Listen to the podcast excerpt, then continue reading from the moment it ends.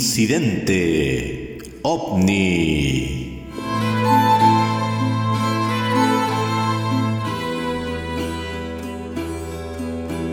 La actualidad del fenómeno OVNI. Novedades en la investigación nacional, comentarios y debate en este espacio semanal de libre expresión. Para algunos, el Santo Grial es el código fuente de un software. Para nosotros, Código OVNI es la conexión con una realidad oculta, pero paradojalmente a la vista de todos. En el programa de hoy veremos qué es el Comité de Estudio de Fenómenos Aéreos Anómalos CEFA. Hablaremos sobre avistamientos históricos en la Antártica y repasaremos el último registro de avistamiento OVNI en Valparaíso, Chile. El término objeto volador no identificado, más conocido por el acrónimo OVNI, se refiere a la observación de un objeto volador, real o aparente, que no puede ser identificado por el observador y cuyo origen sigue siendo desconocido después de una investigación. El acrónimo fue creado para reemplazar al de platillo volante, ya que a diferencia de este, un ovni no tiene por qué ser necesariamente un objeto tecnológico o tripulado. Puede ser también una estrella, un meteorito o un avión desconocido. En Chile ya no se habla de ovnis, el concepto ha evolucionado y hoy se habla de fenómenos aéreos anómalos, cuyo registro está a cargo del Comité de Estudios de Fenómenos Aéreos Anómalos, CEFA. El organismo forma parte de la Dirección General de Aeronáutica Civil y es el encargado de estudiar, recopilar, analizar y clasificar este tipo de fenómenos en el espacio aéreo de Chile, desde Arica al Polo Sur fue el encargado de continuar el trabajo realizado por la Comisión Chilena para Estudios de Fenómenos Espaciales No Identificados, nacida en 1968. El CEFA cuenta con un departamento de programación y control al que mensualmente se le entregan informes ejecutivos y detalle de las investigaciones que se llevan a cabo, incluyendo en ellos aquellos a los que se ha llegado a una conclusión final. En Chile, según cifras oficiales, el CEFA en los últimos dos años ha registrado 201 casos, de los cuales seis quedaron definidos como inexplicables. Primero de junio 1988. Vuelo LAN Chile 045. Origen Aeródromo Maquehue, Temuco. Destino Aeropuerto El Tepual, Puerto Montt tráfico de adelante usted?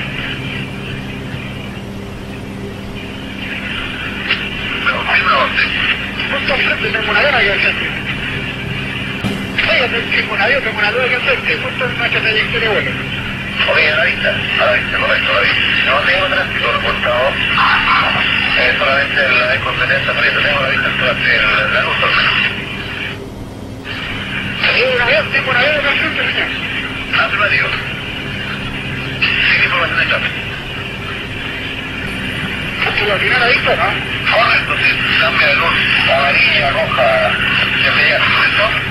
Este mismo, afirmativo. Oye, ¿indica usted más tiempo de su control? No, negativo, en absoluto. ¿Cuántos pico confirma si lo tiene a la altura o más bajo? Esto en un ángulo de trayectoria nuestra, yo tengo que hacerlo aquí. ¿Por qué recibió vista de? Chile 45 pide transponder 1215, por favor. Está está el vista, está perdiendo y bueno, la presentación no tiene concentración el radar del tráfico. Al momento yo también lo, lo, ya no lo vemos. Pero estuvo en ángulo de colisión con nosotros. Ahora, yo tengo la vista. Ahí está, a la vista está nuevamente a la derecha, a la derecha, lo tengo a la estoy cuando tuve el, el, no sé, por la luz del avión en el ángulo de colisión. Aprecia lento, rápido. Eh, cuando estuvo en el ángulo eh, de colisión con nosotros bastante rápido, muy rápido, tuvimos que hacer el giro con un la izquierda. Posteriormente eh, como que se me perdió un poco y, y en este momento la tengo a la vista como en el horizonte al oeste del campo suyo más o menos de la posición mía. Yo tengo los 360 al norte. Yo estoy en este momento, ya no tengo la vista, se acaba de Existen además dos importantes registros de avistamientos ovni en la Antártica chilena. Fecha 9 de enero de 1956. Isla Roberts, archipiélago de las Islas Shetland del Sur. Hora aproximada 7 de la mañana. Cielo despejado. Testigos, dos destacados científicos, un ayudante y un sargento enfermero de la Armada se observan dos aparatos metálicos en forma de puro en posición vertical, perfectamente quietos, que reflejaban los rayos del sol. Alrededor de las nueve en punto, uno de los objetos, de repente, toma una posición horizontal y vuela hacia el oeste. Perdió su tinte metálico para convertirse en ultravioleta. Lugar del avistamiento, refugio de observación meteorológica. Fecha 18 de junio de 1965, hora aproximada, 16-20 horas. Cielo estrellado, noche clara, tiempo seco, sin luna. Testigos, nueve miembros de la dotación antártica chilena. Personal de la base antártica Pedro Aguirre Cerda en Isla Decepción, mientras realizaban la tradicional observación meteorológica, presenciaron lo que consideraron podría tratarse de un objeto volador en forma de lenteja, de aspecto sólido, que desprendía luces rojas y verdes, y por momentos amarillas, azules, blancas y naranjas. Quienes observaron su desplazamiento coincidieron en que se movía en dirección al este, por momento cambiando al oeste, a una altura de 45 grados sobre el horizonte y a una distancia que calcularon aproximadamente entre 10 y 15 kilómetros. La Antártica, la última frontera. La Antártica puede ser un lugar frío y desolado, pero no por eso exento de noticias. En el continente blanco se realizan experimentos constantes que aprovechan su lejanía, soledad y clima extremo. Algunos de esos experimentos implican lanzar globos gigantes que llevan antenas a grandes alturas, escaneando cientos de kilómetros cuadrados en busca de evidencia de neutrinos, partículas de alta energía provenientes desde el espacio. El experimento en cuestión se llama ANITA Antena Transiente Impulsiva Antártica.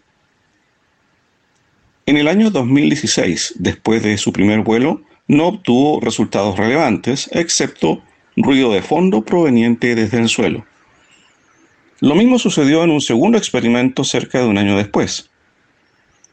Tras el tercer vuelo, los científicos decidieron tomar esa interferencia, descartada inicialmente como ruido de fondo, para examinarla con más cuidado. Lo que descubrieron fue que las partículas de alta energía que esperaban vinieran desde el espacio, en la Antártica al parecer, vienen desde el suelo. Los neutrinos son bien conocidos por la ciencia, pero el comportamiento que muestran estos en el Polo Sur podría derrumbar el modelo estándar sobre partículas de la física actual. Múltiples teorías se han barajado para explicar este fenómeno físico, y curiosamente, una de las más aceptadas es el descubrimiento de un universo paralelo en el que el tiempo fluiría al revés. Algo curioso puede estar sucediendo a nivel de la física en el universo o puede ser algo local y propio de la Antártica. Sea como sea, los científicos y físicos de todo el mundo están atentos a los resultados de los experimentos realizados en el polo. Pero estas curiosidades que pueden afectar la forma en que entendemos el mundo no son únicas el continente blanco ha sido objeto de estudios y expediciones cada vez más grandes desde comienzos del siglo pasado. Una de las mayores expediciones registradas fue realizada por la Marina norteamericana en 1947, la llamada Operación High Jump, al mando del contraalmirante Richard Byrd. La fuerza de tarea incluyó 13 barcos, aviones, un portaaviones, rompehielos y 4.700 hombres. La expedición concluyó en febrero de 1947, después de reconocer millones de kilómetros cuadrados, mapeando áreas de recursos naturales, descubriendo cordilleras e inclusive áreas sin hielo, con grandes lagos de agua dulce. La expedición no estuvo exenta de problemas, ya que en uno de sus vuelos de exploración se sufrió el accidente de un avión anfibio Mariner, perdiendo la vida cuatro de sus nueve tripulantes. En su viaje de vuelta a Estados Unidos, el almirante Byrd dio una entrevista muy interesante publicada en el diario chileno El Mercurio el 5 de marzo de 1947. En esta entrevista, Byrd hace algunos comentarios que hasta hoy generan controversia. A continuación leeré algunos de sus dichos. Ante las consultas del periodista Lee Van Atta, el almirante Richard Byrd advirtió lo siguiente. Es preciso que los Estados Unidos adopten medidas de protección ante la posibilidad de una invasión del país por aviones hostiles procedentes de las regiones polares. El almirante añadió, no intento asustar a nadie, pero la amarga realidad es que de ocurrir una nueva guerra, los Estados Unidos serán atacados por aviones que volarán desde uno a ambos polos. Más adelante encareció, la necesidad de permanecer en estado de alerta vigilante a lo largo de las fronteras de hielo que constituyen los últimos reductos de defensa contra una invasión. En la misma entrevista, el almirante Byrd hace mención a sus múltiples expediciones antárticas a lo largo de 20 años. Sin duda, Byrd era por esos entonces una de las personas más experimentadas del mundo en exploraciones antárticas. En 1947, Estados Unidos había emergido de la Segunda Guerra Mundial como la gran potencia ganadora. Entonces, ¿qué llevó a Byrd a hacer esas aseveraciones tan pesimistas sobre una futura guerra contra su país? ¿Acaso durante la expedición descubrió algo que no esperaba? ¿O al contrario, encontró aquello que fue a buscar? Esas interrogantes se vuelven más curiosas hoy ante los anuncios de los científicos que descubren fenómenos físicos inexplicados en el continente más desconocido del planeta. Normalmente es difícil encontrar un testigo de un avistamiento ovni que posea las características de formación académica y nivel cultural que avalen con mayor certeza la veracidad del testimonio. Sumado a esto, que sea poseedor, además, del aplomo necesario para obtener un importante registro audiovisual de lo que estaba aconteciendo sobre los cielos de Valparaíso en ese momento. Patricio González, de profesión abogado, una persona no cercana a la discusión del tema ovni. ¿Qué viste ese día, Patricio? Mira, Jorge, respondiendo a tu pregunta, Quiero señalarte que eh, el día 27 de, mayo de, este año, obviamente, aproximadamente a las 22 horas, sí, porque miré la hora, 22, dos minutos, para ser más preciso, yo me encontraba en Valparaíso, en la zona de las torpederas, frente a la playa de las torpederas, en, una, en un departamento, con una vista impresionante sobre la bahía, hacia el mar, hacia la zona de Concón, Reñaca, toda esa zona maravillosa que se veía en, del día y de noche espectacular. Y precisamente ese día, mira, pasó algo extraño y también quiero agregarlo al relato. Yo tenía un presentimiento, porque yo estaba, me encontraba con un primo, nos encontrábamos, estábamos pronto a ir a cenar a esa hora, y nos fuimos hacia la bahía a hacer comentarios del, lugar, porque no habíamos llegado hacía uno o dos días nomás. Y, y, precisamente ese día había una neblina, mm, o sea, estaba, nublado toda, y no se veía. Entonces comentamos, oye, mira, perfectamente no se ve nada, no se ve nada, pero igual es lindo, porque se escuchaba de alguna manera el ruido del mar. Cuando de pronto hacia mi hacia izquierda, hacia mi izquierda, por la zona de, de la de Valparaíso, en esa zona eh, en la cual donde está el faro, veo acercarse, porque fue una luz que se acerca de pronto, hacia, sobre el horizonte, obviamente que no era un barco, porque estaba sobre el horizonte del mar y tenía referencias del faro y más arriba, mucho más arriba de una antena y un faro, una luz anaranjada, redonda, que era de un color impresionante, porque era muy fuerte el color, a pesar de la fuerte eh, poca visibilidad que había y entre medio de las nubes se destacaba. Tiene que haber sido mucho mayor si hubiera sido un día despejado, pero era una luz muy fuerte que cambiaba de tono del rojo al rojizo constantemente, que se desplazaba hacia la derecha, es decir, hacia la bahía de Valparaíso, y que empezaba a crecer porque obviamente me da la impresión que se acercaba al lugar de, del lugar donde estábamos precisamente nosotros, quizá a qué distancia, puede haber sido mucha, pero se notaba. Y esa luz que nos llamaba la atención era que no, no era un dron, obviamente, uno sabe que un dron, las luces que tiene, no era un globo sonda ni mucho menos, por las características, el porte, el color, el desplazamiento hacia arriba y hacia abajo.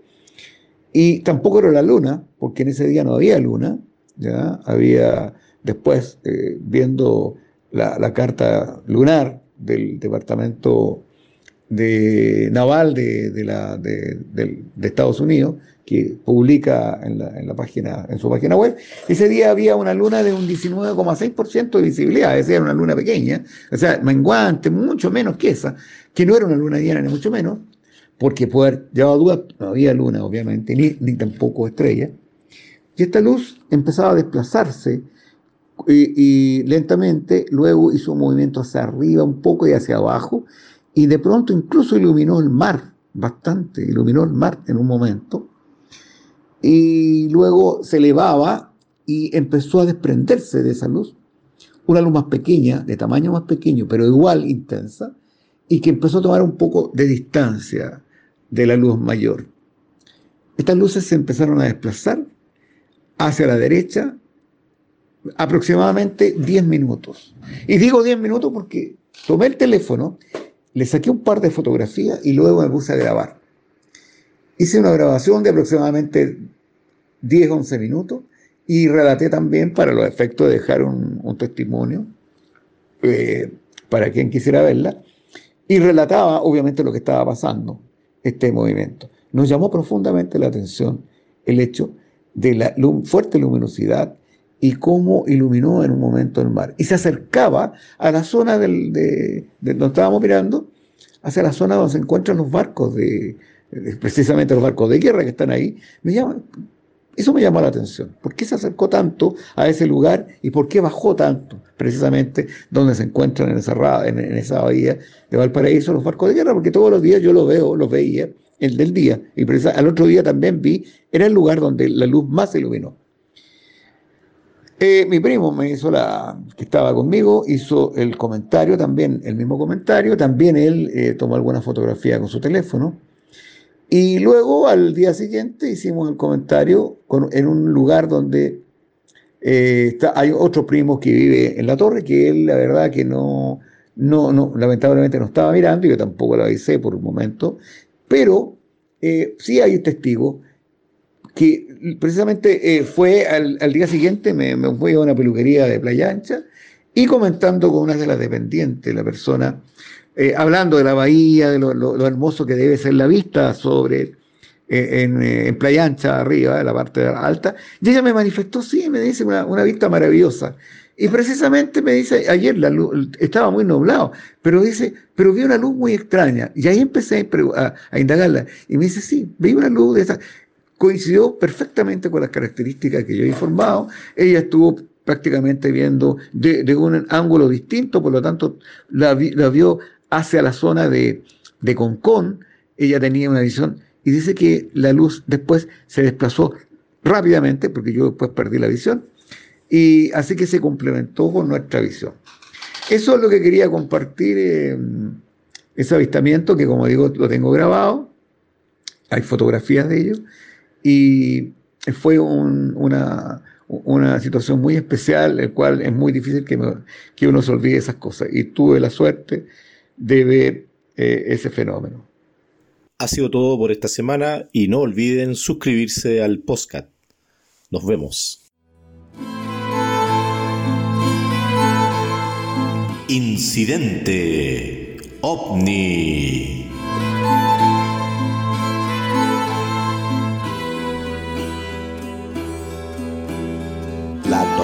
Del fenómeno ovni, novedades en la investigación nacional, comentarios y debate en este espacio semanal de libre expresión